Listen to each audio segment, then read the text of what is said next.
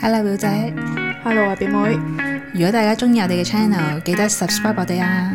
仲要記得 follow 埋我哋 IG 九 F dot is not easy。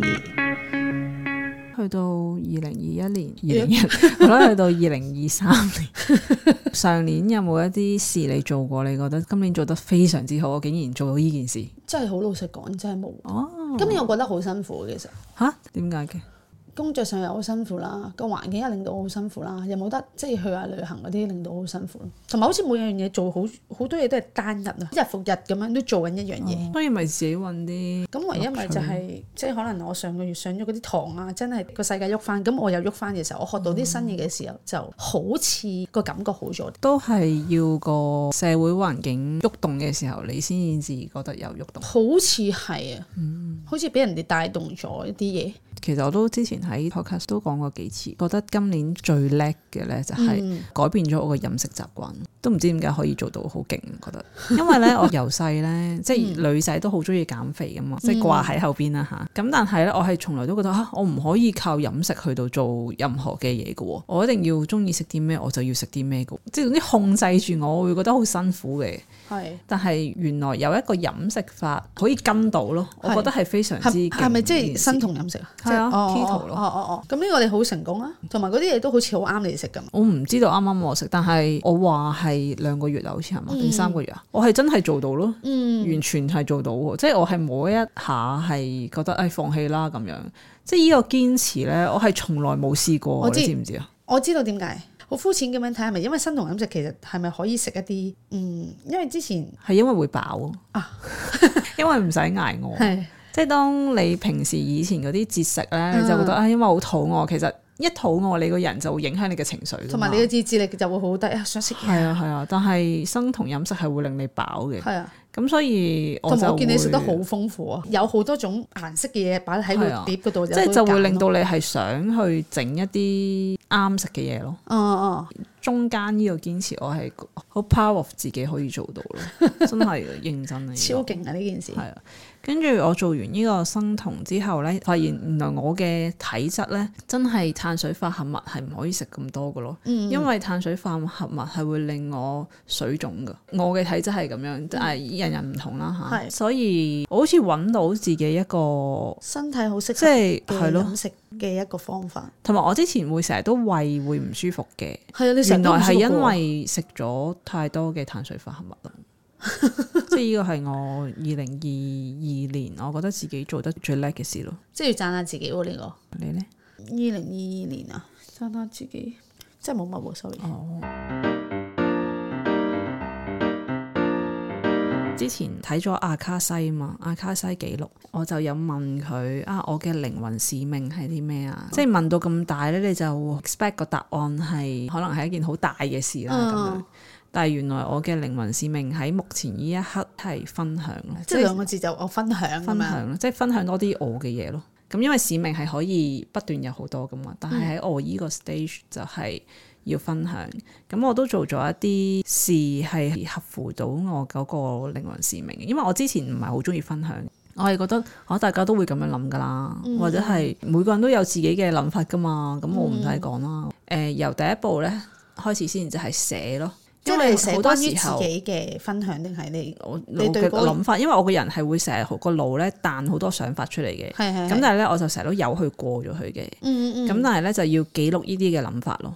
嗯，咁通常呢啲係對人定係對事定係唔知啊，嗯冇咩都有乜都有噶。我分享到我嘅諗法啦，或者我嘅事啦，咁就會會誒 inspire 人哋嘅，嗯嗯係啊咁樣咯。係咁所以我係有做到呢啲分享嘅事嘅，嗯即係可能係 I G 啦，我都有嘅。咁唔係喺我哋個嗯 I G 啦，即係我開咗其他嘅 I G，咁就會係有作出分享嘅。同埋喺有一個 group，即係都會每日寫一啲事啦，乜都得嘅。咁係都係大家可以唔使回應嘅嗰個 group。咁因為有好多人咧，你寫完出嚟好怕人哋唔知點諗啊，哦然後慢慢咧就會可能係有啲包裝噶啦。哦一定會嘅。咁但係我哋個 group 咧就講明係大家就咁寫嘅啫，可以睇，唔使 comment，唔使俾反哦應。咁嘅時候咧，而家係形成咗一個好輕鬆咁樣去寫咯，嗯因為大家係唔會有 judgment 啊。即係當你冇 judgment 嘅時候咧，你係會好自在咁樣去即係佢講你去想講嘅嘢。去分享自己嘅事咯。發覺原來其實都幾多人係唔知人哋點諗，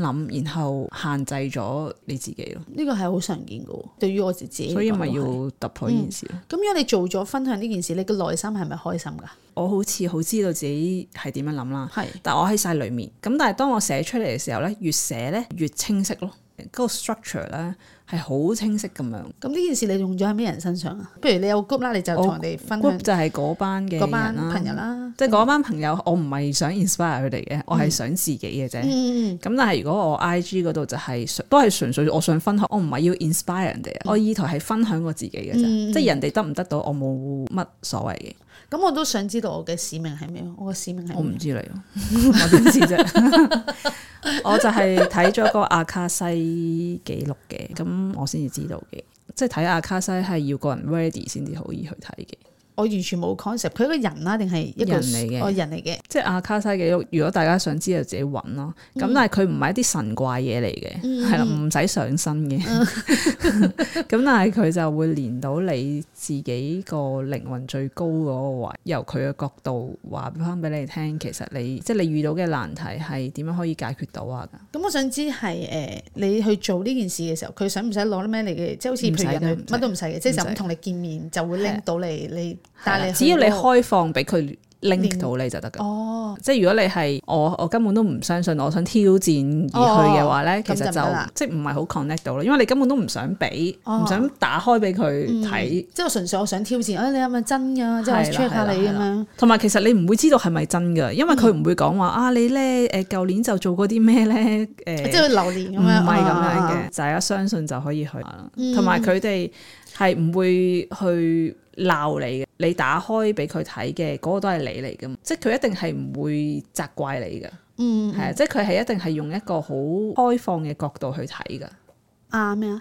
阿卡西記錄，阿卡西記錄嘅，如果大家有興趣都可以去睇下，冇任何嘅推介啊 嚇。 我都係因為我即係呢個係公司嘅活動嚟嘅，因為覺得好適合我，所以咧佢就就幫我 book 咗個過程係一對一嘅，一對一嘅。即係你聽完嗰個 moment，嗰個過程都係舒服嘅。舒服啊！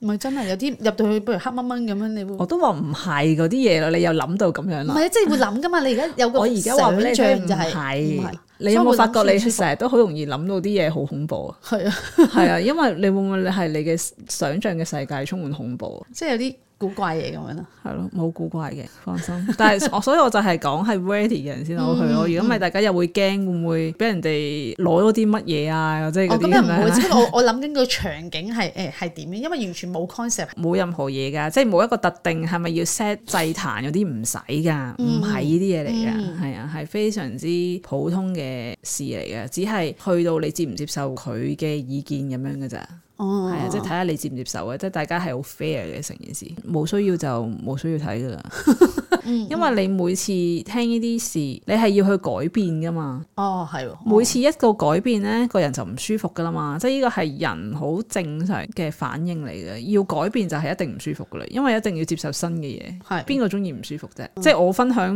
唔通我都真係好舒服咩？哦即係因為一開始因為我嘅嗯都 common 冇 zone 係唔使分享，我係困住喺自己嗰度啊嘛。咁呢個係好舒服嘅狀態嚟噶嘛。其實我要去做我嘅分享，我都會覺得吓，咁、人哋會唔會點諗㗎咁樣？但係你試，哦原來其實又唔會喎，原來都同埋你係喺當中有好多得着喎咁樣。咁其實係就發現哦，原來都 OK 啊，幾好啊。咁但係你去做嗰下，咁多年嚟你都係冇分享啦。